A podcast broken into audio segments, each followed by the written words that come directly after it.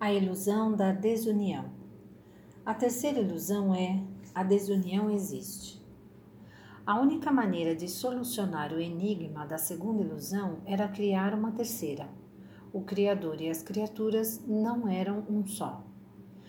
Isso exigiu que a mente humana concebesse o impossível, que aquilo que é um não é um, que aquilo que é unificado é na realidade separado.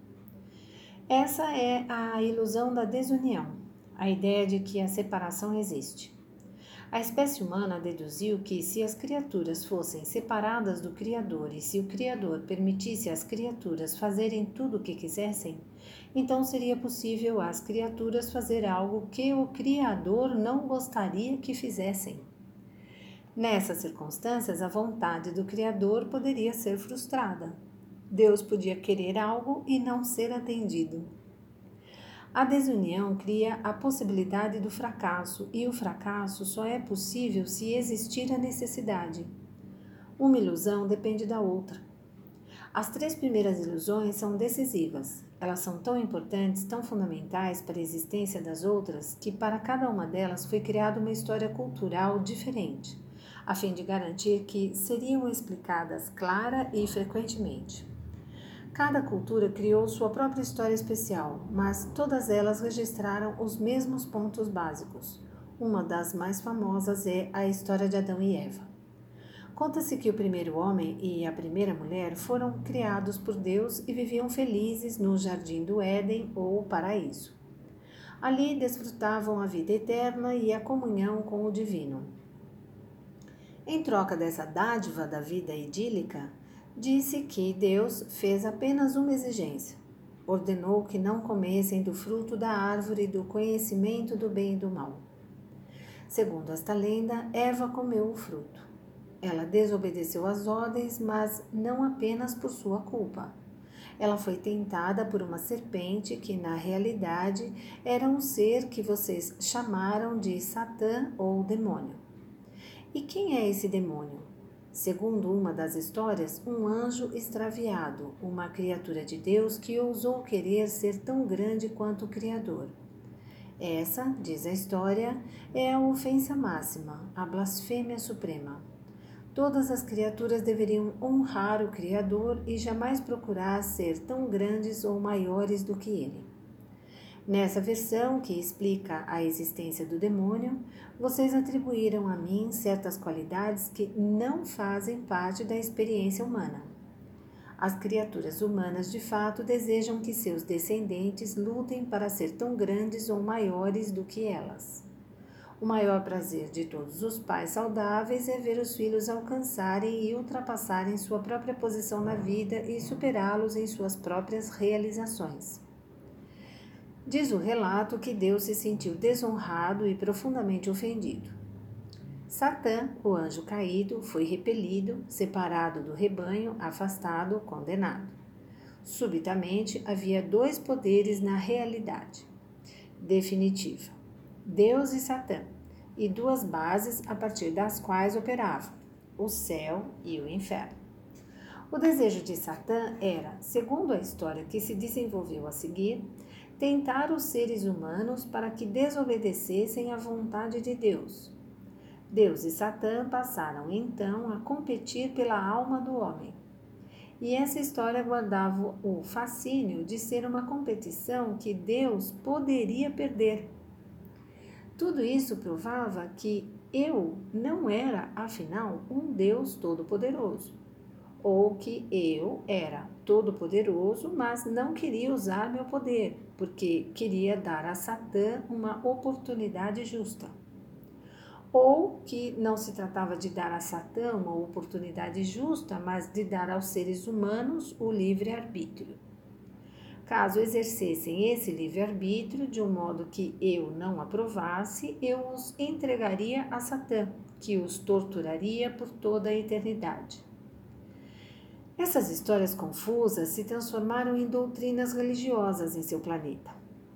Na história de Adão e Eva, muita gente acreditou que eu puni o primeiro homem e a primeira mulher, expulsando-os do jardim do Éden, porque Eva comeu o fruto proibido. E, se conseguirem acreditar nisso, que eu puni todos os homens e mulheres que vieram depois deles, oprimindo-os com a culpa dos primeiros seres humanos e condenando-os a também se separarem de mim durante o tempo que vivessem na terra. Por meio dessa e de outras histórias pitorescas, as três primeiras ilusões foram transmitidas de maneira tão poderosa que ficaram gravadas nas mentes das crianças tiveram tanto sucesso em infundir medo em seus corações que eram repetidas sucessivamente a cada nova geração. As três primeiras ilusões foram assim profundamente introjetadas na psique humana. 1. Um, Deus tem uma programação. A necessidade existe. 2. O resultado da vida é duvidoso. O fracasso existe. 3. Vocês estão separados de Deus. A desunião existe.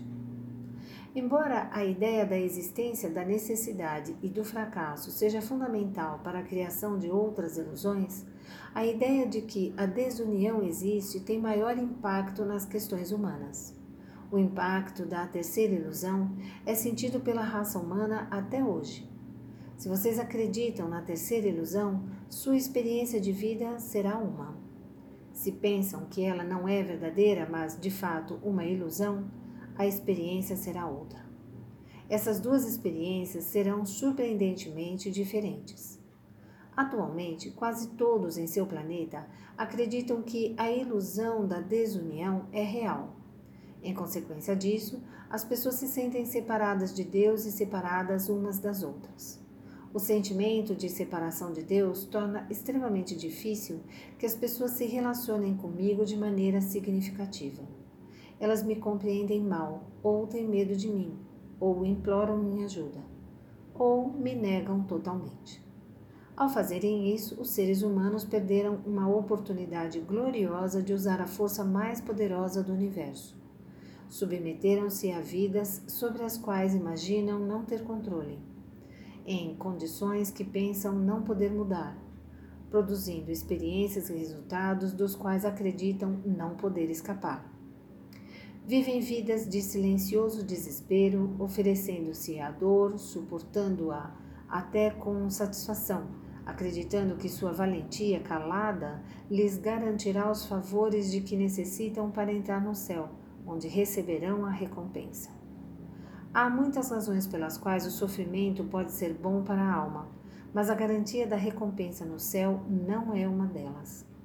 A coragem é sua própria recompensa e jamais haverá uma razão que justifique provocar o sofrimento de outras pessoas, que é o que a queixa provoca. Por isso, o mestre nunca se queixa e, assim, limita o sofrimento exterior a ele mesmo e o interior também. Mas não é por querer limitar o sofrimento que o mestre não se queixa, mas porque ele não interpreta a experiência da dor como sofrimento, mas simplesmente como dor. A dor é uma experiência. O sofrimento é o julgamento que se faz dessa experiência. O julgamento de muitos é que a dor que estão experimentando não é boa e não deveria estar acontecendo. Entretanto, se aceitamos a dor como perfeita, eliminamos o sofrimento da vida. É através desse entendimento que os mestres superam o sofrimento, embora não possam escapar de toda a dor. Mesmo aqueles que não alcançaram a sabedoria são capazes de experimentar a diferença entre dor e sofrimento. Um exemplo disso pode ser a péssima experiência de se arrancar um dente dolorido.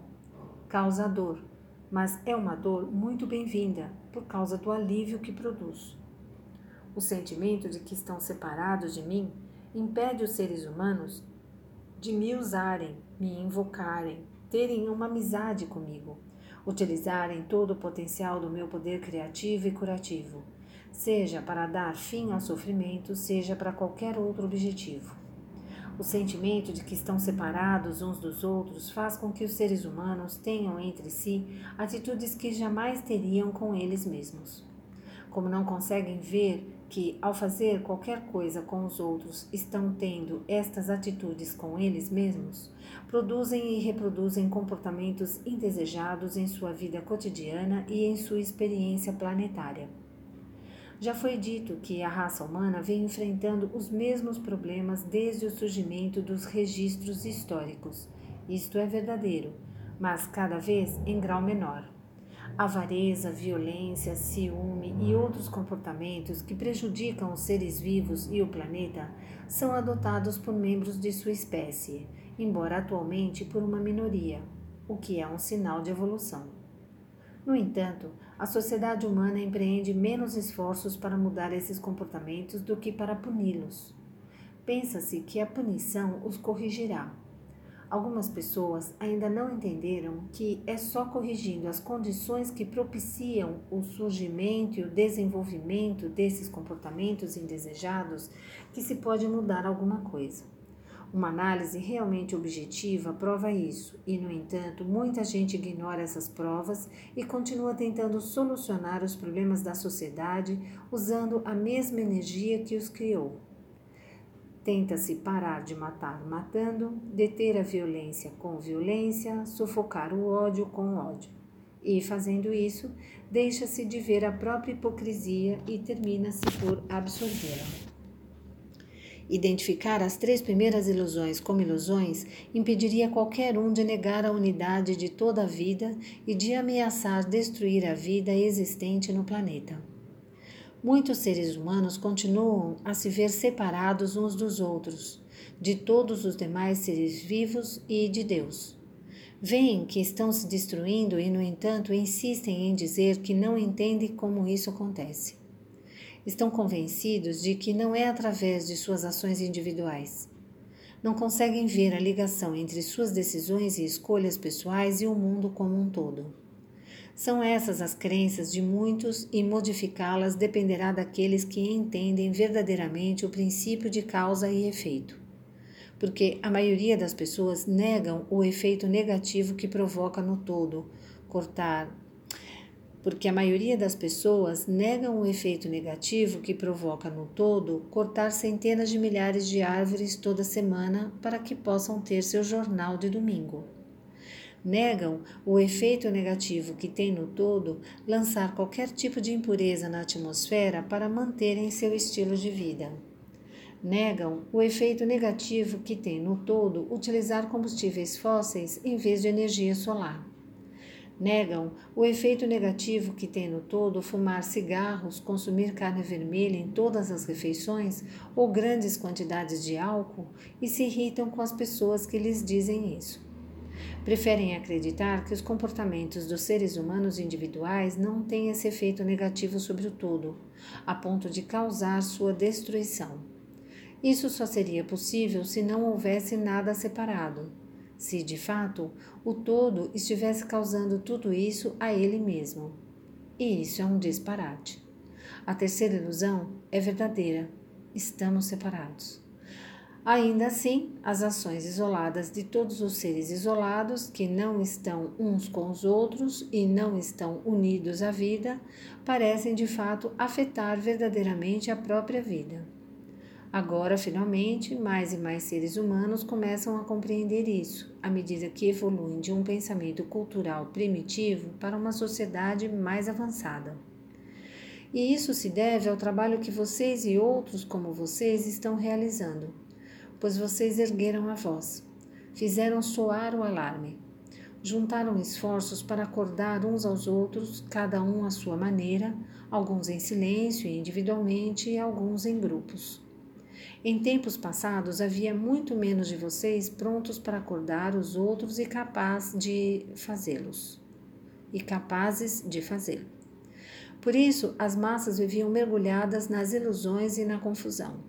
Não sabiam que o fato de estarem separados uns dos outros criaria um problema. Como seria possível criar uma vida comunitária, um por todos e todos por um, sem luta, essas são perguntas que os seres humanos começam a se fazer. Havia claramente uma falha nessa terceira ilusão que deveria ter revelado o quanto era falsa a noção de desunião. Mas as pessoas sabiam, num nível muito profundo, que não podiam abrir mão da ilusão, sob pena de perderem algo essencial. Uma vez mais, elas estavam certas, mas de novo cometeram um erro.